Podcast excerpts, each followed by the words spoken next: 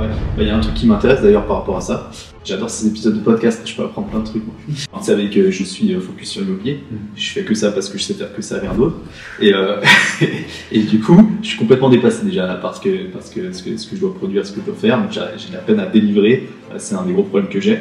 Tant j'ai que un domaine, plusieurs choses dans le domaine, mais qu'un domaine. Et je me dis, mais comment c'est possible de faire du marketing, de la communication, du, du- du digital, euh, euh, branding, euh, social media, euh, de faire de l'événementiel, une marque d'habits, une marque de cosmé- de cosmétiques, etc. Comment gérez cet écosystème quoi?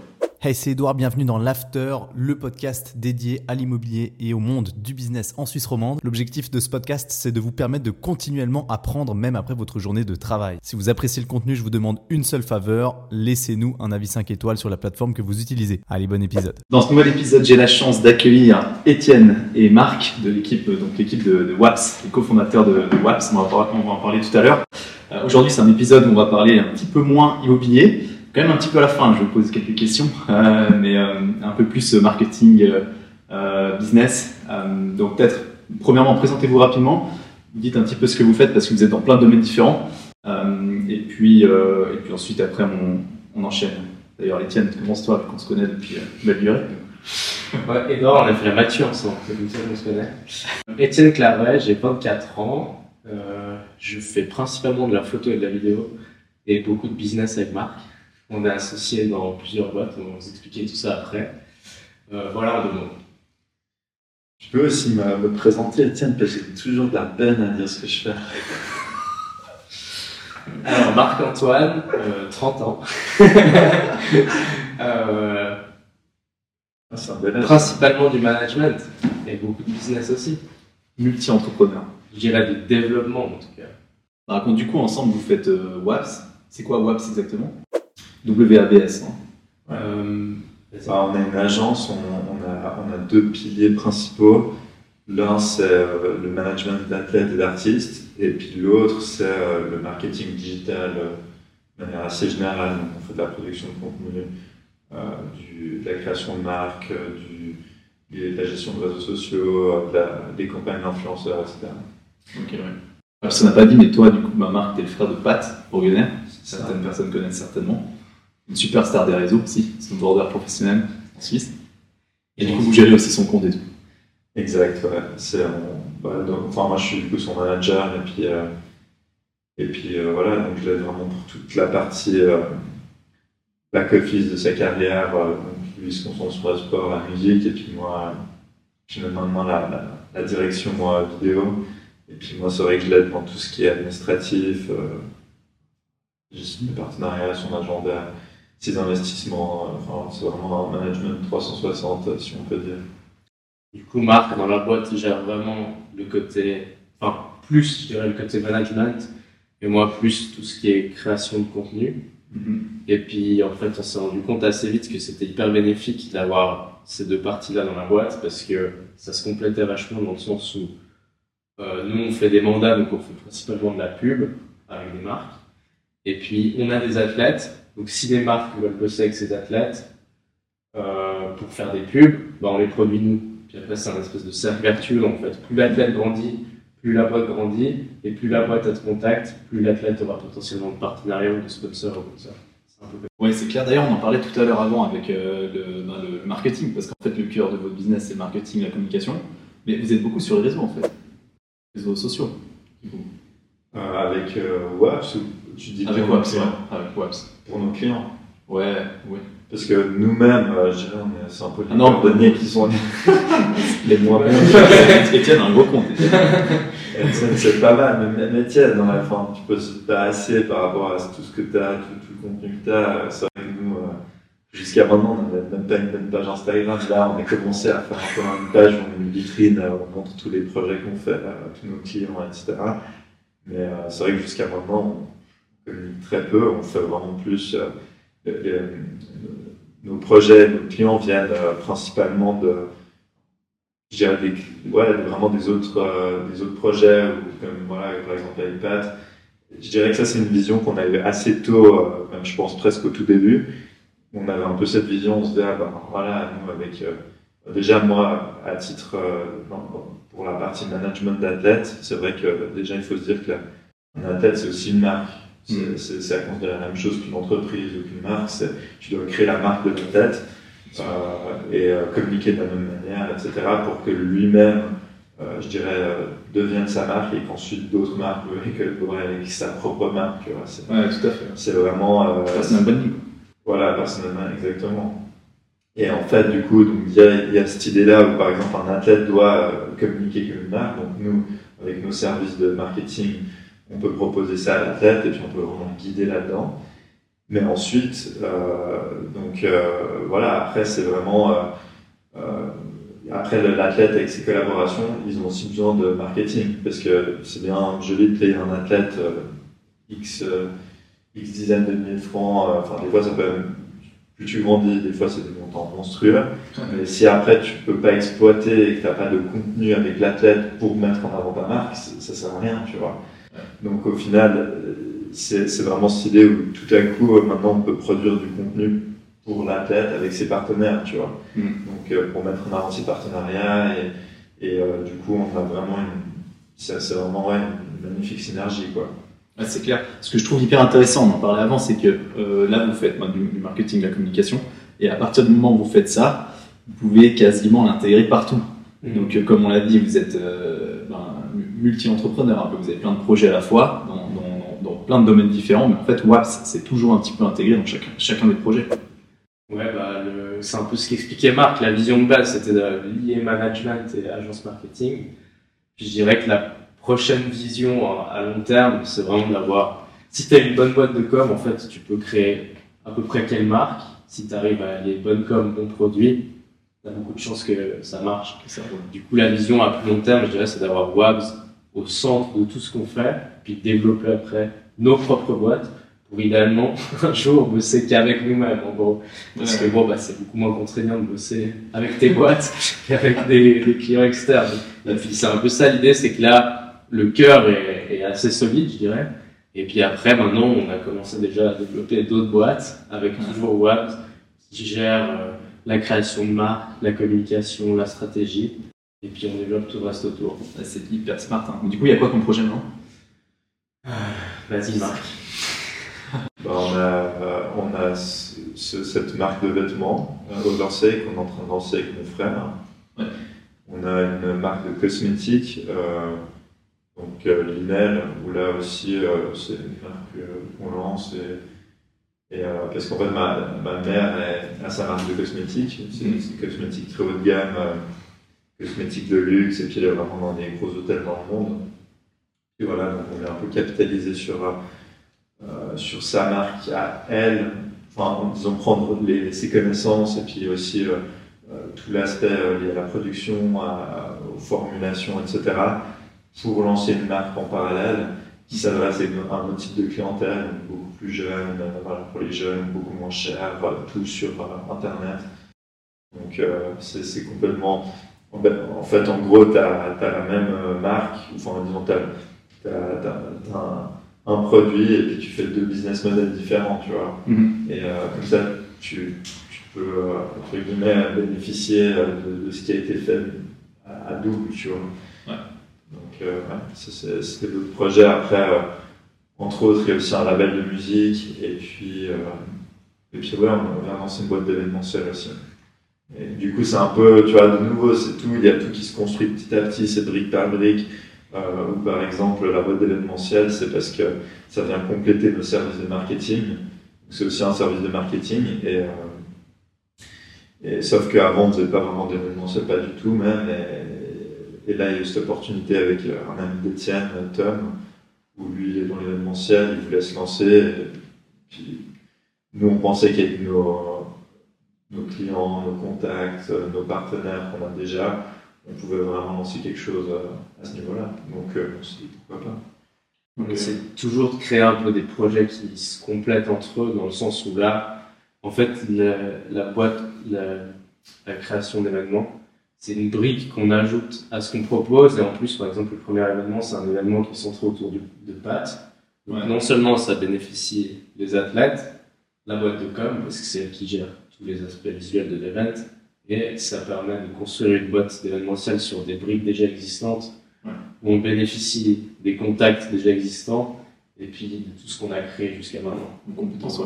Ouais. Ouais. Bah, Il y a un truc qui m'intéresse d'ailleurs par rapport à ça. Euh, J'adore ces épisodes de podcast, je peux apprendre plein de trucs. Euh, c'est- c'est, euh, c'est, euh, bah, moi, enfin, vous savez que je suis euh, focus sur l'immobilier. Mhm. Je fais que ça parce que je sais faire que ça, rien d'autre. Et, euh, et du coup, je suis complètement dépassé déjà parce que parce que ce que, ce que je dois produire, ce que je dois faire, j'ai de la peine à délivrer. Euh, C'est un des gros problèmes que j'ai. Et, euh, et, et pourtant, euh, pourtant, j'ai que un domaine.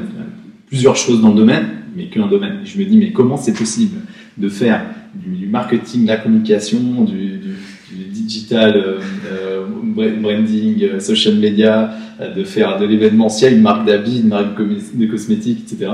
Euh, je, sais pas, vous avez, vous avez fait comment? Parce qu'à la base, vous avez lancé que, que, que WAPS. Comment vous gérez cet écosystème, quoi? De fou. Pour moi, la clé, C'est de, s'entourer. bon, l'équipe a beaucoup grandi, c'est clair, mais pour moi, la clé, c'est de s'entourer des, des bonnes personnes. Un peu l'i- l'idée qu'on a avec Marc, c'est qu'à chaque fois qu'on lance une boîte ou quelque chose, on trouve une personne incroyable qui est à la tête de cette boîte. Et après, nous, ce qu'on fait, c'est un peu euh, de la, de la vision d'ensemble, je dirais. Mais la clé, c'est ça, c'est que là, on a créé euh, cette boîte événementielle. Tom, il est à la tête de la boîte, puis c'est lui qui gère le euh, allez, 70%, 80%. Pareil pour Oversay, on a trouvé Thibaut qui est extraordinaire. Et puis c'est lui qui gère toute la marque, principalement. Et puis après, c'est des gestionnaires de projet en fait. Mhm. Et puis après, ils assemblent, s'ils ont des demandes pour Waves, et ben après, ils les dispersent comme ils veulent. Mais c'est vraiment la clé de trouver une personne à la tête qui gère le truc. Pour moi. C'est pas facile, ça. Non, c'est pas facile, mais c'est pour ça qu'on n'est jamais trop pressé. Ouais. C'est un peu, on a, on a la vision de ce qu'on veut faire, mais après, on ne cherche pas à tout prix, euh, dans les deux mois, à trouver quelqu'un. Ouais. C'est un jour, ça se présente, et puis c'est là qu'on commence. Mais on va pas se précipiter avec les mauvaises personnes. Donc vous êtes, vous êtes toujours associé avec ces personnes-là? Les personnes qui commencent dans le projet, enfin les gestionnaires de Pas, projet. pas de Thibaut. Ouais. Mais souvent. Souvent associé, ouais, mais effectivement pas. Mais, ouais, mais c'est vrai que la Pas plupart forcément. La marque de cosmétiques, oui, c'est Manon d'ailleurs qui travaille avec nous. Après, c'est ça, tu vois, c'est qu'après, avec nous, notre écosystème, on peut vraiment. euh, par exemple, euh, Manon travaille dans une des boîtes, euh, d'ailleurs même dans deux, euh, parce qu'elle travaille chez ma mère aussi, donc euh, elle travaille euh, temps partiel chez ma mère, temps partiel chez WAPS. Et euh, puis en fait, ce qu'elle faisait, c'était aussi euh, de, disons, de, ouais, d'apprendre sur des sujets, tu vois, genre, euh, elle, travaillait sur des sujets qui allaient être utiles pour le lancement de marques cosmétiques. Donc, typiquement, un, un aspect clé, c'est les campagnes d'influenceurs. Puis Chez WAPS, elle était responsable des campagnes d'influenceurs, des campagnes digitales, donc des pubs Facebook, Insta, etc. Où avant, elle n'était pas forcément spécialisée là-dedans, même elle ne connaissait pas plus que ça. Et là, elle a appris des choses. Donc pour moi, c'était important de même la former. Ouais. Je lui ai dit, écoute, il faut vraiment que tu te formes là-dedans parce que si tu comprends pas ce que tu fais là-dedans, tu veux lancer une marque de cosmétiques, tu vois. Donc euh, tu vas faire ça chez nous euh, avec nos clients et puis euh, et apprendre à toucher un peu tout ça. Et puis après, ben, du coup maintenant, je pense qu'elle a, elle a, elle a déjà un peu plus de connaissances. Et du coup, pour la marque de cosmétiques, elle saura de quoi elle parle et puis euh, comment, est-ce- qu'est-ce qu'on aura besoin pour la lancer, tu vois. Donc euh, ouais, ça c'est. La clé, c'est quand même les gens avec qui vous bossez, du coup. Vous, vous restez concentré sur WAPS, et puis après, vous gérez, vous intervenez de temps en temps dans, les, dans le reste, quoi. Bah, on a la vision globale du truc. Ouais. Euh, et puis, bon, moi, je suis plus Swab, Marc a vraiment la vision globale du tout. Et puis après, ouais, c'est des bonnes personnes. Mais bon, c'est clair que c'est quand même stressant, c'est quand même beaucoup d'enjeux. C'est pas, c'est pas parce que, c'est pas parce que tu trouves la bonne personne que c'est un long fleuve tranquille. C'est clair qu'après, plus tu grandis, plus tu as des boîtes, plus c'est stressant. Et puis surtout, je pense que c'était une période d'adaptation dans laquelle on est maintenant. On a créé beaucoup de choses en une fois. Donc c'est stressant, mais c'est clair de trouver les bonnes personnes, c'est un des facteurs principaux qui fait pour moi que ça va bien se passer ou pas? Euh, typiquement, Tom, là, il a 100 dans l'événementiel. Ouais. Ah ouais, ok. ouais. Ils sont tous à 100%, 8 ans, tous en, Ok. dans les boîtes qu'on crée. ouais. Et euh, donc vous, vous avez commencé WAPS ensemble? À la base, vous avez lancé ça ensemble? C'était quand? Bah, C'était en 2018 en fait. euh, bah, en fait moi, parce que moi avant WAP, du coup j'étais euh, cofondateur du projet euh, donc le bassin de surf, le centre, le centre de sport d'action à Crans-Montana.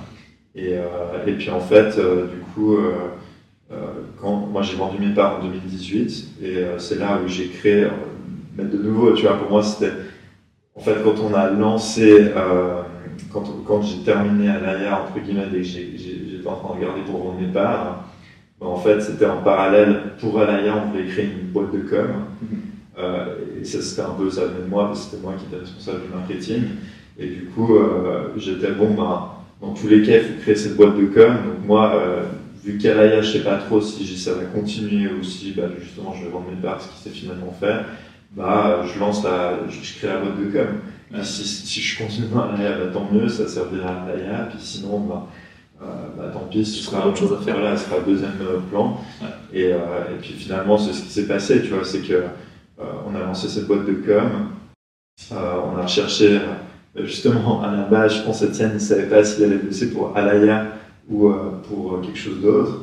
Et après, moi, je dis, bah écoute, je sais même plus comment c'est passé, mais je dis, bon, bah Alaya, voilà, moi je suis plus dedans, mais par contre, il y a la boîte de com, et en fait, il y a mon frère, et nous, on a besoin de quelqu'un pour produire du contenu, et genre faire photo vidéo, ils suivent toute l'année. Et puis c'est ce qu'ils ont fait. Ils ont, ils, ont, on s'inspire un peu du format de Jamelson, euh, le Friskier, qui, a fait des vlogs euh, comme un malade. Il postait une vidéo par jour, par moment, euh, sur YouTube. Et du coup, on voulait un peu s'inspirer de ça. Donc, on a fait des vlogs. Euh, Etienne a suivi un peu partout autour du monde. Il a eu le Jeux Olympiques avec lui. ah ouais? C'est comme ça que ça a commencé en fait. du coup, c'est passé de Alaya à Pat. Parce qu'à l'époque, il avait signé avec le label euh, Universal. Ouais, et sauf dans le contrat, il y avait euh, pas mal de, nouveaux contenus à créer en gros. Ouais. Du coup, en fait, j'ai bossé 100% pour Pat pendant deux ans. Et puis, bah, on faisait euh, trois vlogs par semaine, donc 8 à 10 minutes, quoi. On était complètement acharnés.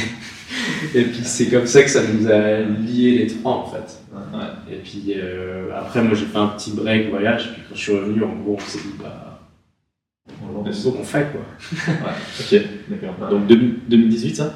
Non, ça c'était 2018. c'est qu'en fait 2017, je crois que j'ai commencé à bosser avec Pat jusqu'à 2019. Mm. Et puis début 2020, en gros, on a lancé euh, le WABS actuel, je dirais. Ok, d'accord. Et maintenant, donc vous, vous étiez solide au début On est associés Marc, Pat et moi. Ouais, les trois. ouais. Et puis euh, ah bah après, moi, ça, c'est encore une différence, c'est qu'après j'ai bossé deux ans avec Mycorn à juste 120%. Et puis du coup, voilà, c'était un peu de côté pour moi, mais Marc continue à gérer ça. Euh, et puis c'est là où on mandatait en fait des gens pour faire les mandats euh, qu'on avait avec Wabs. Et puis après, ça s'est fini avec Mike, et du coup, moi j'ai re rejoint Wabs vraiment à 100% pour euh, continuer à développer. il y a eu une petite période un peu charnière entre deux où c'est plutôt Marc qui gérait le tout. Ce qui est assez intéressant, c'est qu'en fait, euh, la structure, et, tu vois, c'est ça aussi où moi, c'est assez important de. Un message, je pense, à retenir aussi, c'est que quand, tu fais quelque chose euh, qui te passionne, après, les, choses se mettent euh, sur ton chemin et s'alignent comme elles, elles doivent s'aligner. Et c'est vrai qu'au tout début, quand on a lancé la structure, il y avait déjà cette vision de proposer un service marketing pour créer, comme, comme je disais avant, c'est qu'un athlète, c'est une marque. Ben, du coup, de proposer un service pour euh, créer la marque des athlètes, mais aussi euh, voilà, créer des, la marque d'entreprise de, et de projet. Et en fait, euh, c'est vrai qu'au début, on avait, moi j'avais cherché aussi quelqu'un pour faire du graphic design, et puis quelqu'un pour gérer tous nos projets. et du coup, on était, au début, on était même quatre euh, donc il y avait Étienne, moi et puis deux autres personnes. En fait, ces deux autres personnes, elles ont, euh, démissionné euh, assez vite. Et du coup, voilà, on s'est retrouvé qu'à trois, donc avec Étienne puis avec Pat. Puis on a vraiment fait ce projet, on a continué dans notre ligne avec ça. Et finalement, c'est que, bah, disons, une année après, deux ans après, qu'on a recommencé à créer une équipe où il y a eu un deuxième producteur de contenu avec Bruno, Ensuite, on a engagé euh, des, des graphic designers, euh, on a engagé euh, des personnes qui gèrent les réseaux sociaux. Tu vois, donc, après, ça a vraiment, dès qu'on a posé la base, ça, ça, a pu vraiment se bâtir dessus. Mais c'est vrai qu'au début, on a essayé de faire un petit lancement qui, est, qui était partiellement fructueux, tu vois, dans le sens il n'y a jamais tout qui se passe comme tu as envie que ça se passe. Donc, euh, il y a une partie qui est, qui est partie en sucette.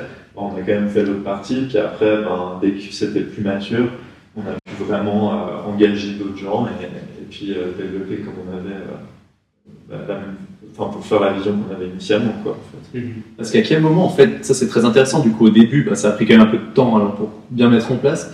Et à quel moment vous vous dites, ok, maintenant c'est bon, euh, je vais chercher quelqu'un, une, deux personnes, j'engage, je prends des bureaux, euh, parce que là les charges suites, ça passe de plus ou moins zéro à, à plus ou moins beaucoup. Et, euh, et du coup, euh, c'est- quand que c'était quoi le déclic? Je sais pas s'il y a vraiment eu un déclic. J'ai l'impression que ça se fait assez naturellement et progressivement. De toute façon, c'est pas du jour au lendemain où, on a eu assez de jobs pour engager quelqu'un. Ça s'est un peu fait progressivement. Où, par exemple, au début, on, on mandatait Bruno sur les mandats spécifiquement. Puis après, bah, quand on a eu assez de jobs et puis lui avait le temps, bah, on l'a engagé. Mais tu je sais pas s'il y a eu vraiment un déclic on s'est dit putain, on va grandir. Non, euh, c'est effectivement pour, les, pour répondre aux besoins qu'on avait au moment où on les avait. Après, c'est vrai que, comme j'ai dit, tout s'est un peu mis sur notre chemin, tout s'est goupillé, parce que Bruno, il était engagé dès qu'il a fini ses études. Donc, et puis, ça tombait au moment où Étienne était le plus dispo, parce qu'il était avec Mike. Donc, au final, on avait. euh, en fait, Bruno, c'était la personne qui remplaçait Étienne dans la prod de contenu. Et dans ce cas, on pouvait pas produire soit avec mon frère, mais aussi avec tous les autres clients qu'on commençait à avoir. Euh, D'ailleurs, moi, ce que je me demandais, c'est que je me rappelle même pas si là, en 2018, est-ce qu'on avait d'autres clients euh, que Pat, mais Je crois pas. Quelques-uns, mais- quelques-uns, mais des petits trucs. quoi. Donc voilà, puis après, c'est vrai qu'en en 2020, dès qu'on a, Bruno nous a rejoint, mais lui, finissait ses études, donc euh, au final, c'était un peu à ce moment-là, on a dit, bah voilà, nous, on le mandatait, comme Étienne disait, quand il était aux études, puis dès qu'il a fini, ben, on l'engageait à 100%, quoi. Et, euh, et puis après, c'est vrai que tout s'est un peu mis en place naturellement. Ouais. Je sais pas, j'ai l'impression que c'est des trucs que tu sens de toute façon. ça, genre, euh, C'est pour ça que ça se fait assez naturellement. Quoi. Ouais. Si Ouais. t'as plus de job, bah voilà. Ouais, non, bien sûr, bien sûr. Ouais, mais c'est que tu te dis pas demain, peut-être que j'aurai pas ce job, tu vois. Alors, je sais pas à quel point c'est récurrent euh, chez nous dans votre business model, peut-être, hein. Mais tu me parlais justement avant, Marc, de, de bah, maintenant, euh, il y a quand même pas simplement d'investissement à faire, parce qu'il y a eu beaucoup de projets en même temps. Ouais. Et je veux dire, ça, c'est pas un peu euh, effrayant. Tu te dis, bah, il faut que ça suive, quoi. Il faut que ça rentre, parce que ça sort beaucoup. tu sais quand ça sort, mais tu sais pas quand ça rentre. C'est ça. Après, si tu veux, d'un côté, c'est aussi là où. euh, Après, c'est, je dirais, plus un. euh, c'est plus une manière, tu vois, dans. Donc, je dirais que nous, c'est l'expérience que tu as. Dès que tu l'expérience, ça te permet d'avoir peut-être une meilleure vision sur la situation et du coup d'avoir. Parce qu'il y a un, certain aspect d'intuition, tu vois, de dire est-ce que. Parce que c'est difficile d'avoir une vue sur tous les chiffres, exactement quels seront les. Comme tu dis, quels sont les qu'est-ce qui, euh, quel est l'argent qui va rentrer, euh, quelle est la quantité exacte d'argent qui sort. Euh, surtout dès que tu crées, là on est en train de créer, ces quelques derniers mois, on a créé je pense 3, 4, 5 boîtes. Donc au final, tu peux pas savoir, tu sais juste que ça va augmenter les charges. Mais par contre, tu sais aussi que on sait qu'on avait une marge par rapport à nos, les revenus générés par nos grosses sociétés qui, qui tournent bien maintenant. Bah, tu peux te dire, ah bah, j'ai un peu une marge, donc je peux investir. Et tu vois, toujours dans cette optique où moi, ma vision, c'est que euh, c'est toujours la réflexion de comment est-ce que tu peux, si tu gagnes de l'argent, comment le réinvestir rapidement Mhm. pour, euh, bah, déjà pour éviter de payer euh, trop d'impôts sur des, des potentiels euh, bénéfices, tu vois. Euh, donc plutôt tu réinvestis, tu engages des gens, tu achètes des, je sais pas, des équipements, des choses. Voilà, tu t'investis vraiment dans quelque chose de, qui t'apportera ensuite plus de, de, de, de mandats, plus de revenus et, et Mhm. ainsi de suite.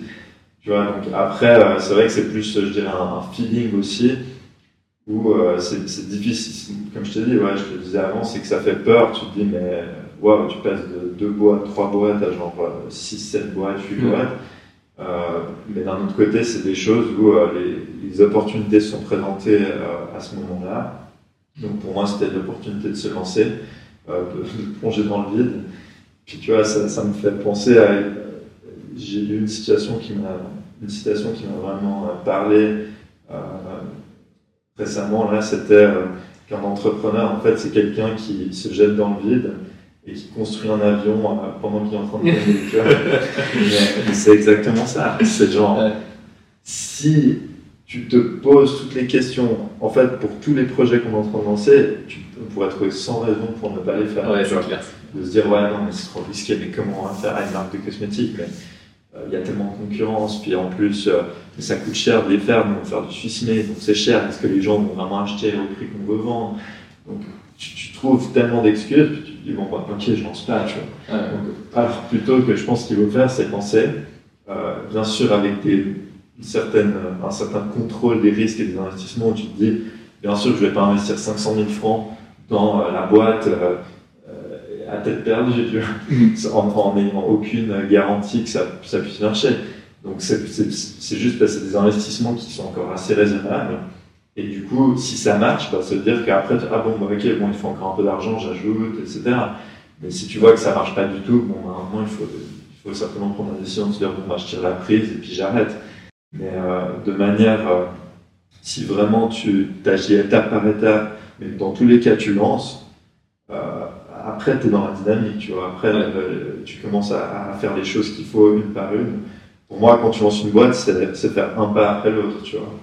C'est genre, tu dois déjà faire le pas de lancer. C'est pour ça, il y a un pote qui m'a dit récemment, euh, euh, ah, j'ai lancé ma boîte, j'ai- j'étais trop content pour lui. J'étais, mais putain, c'est.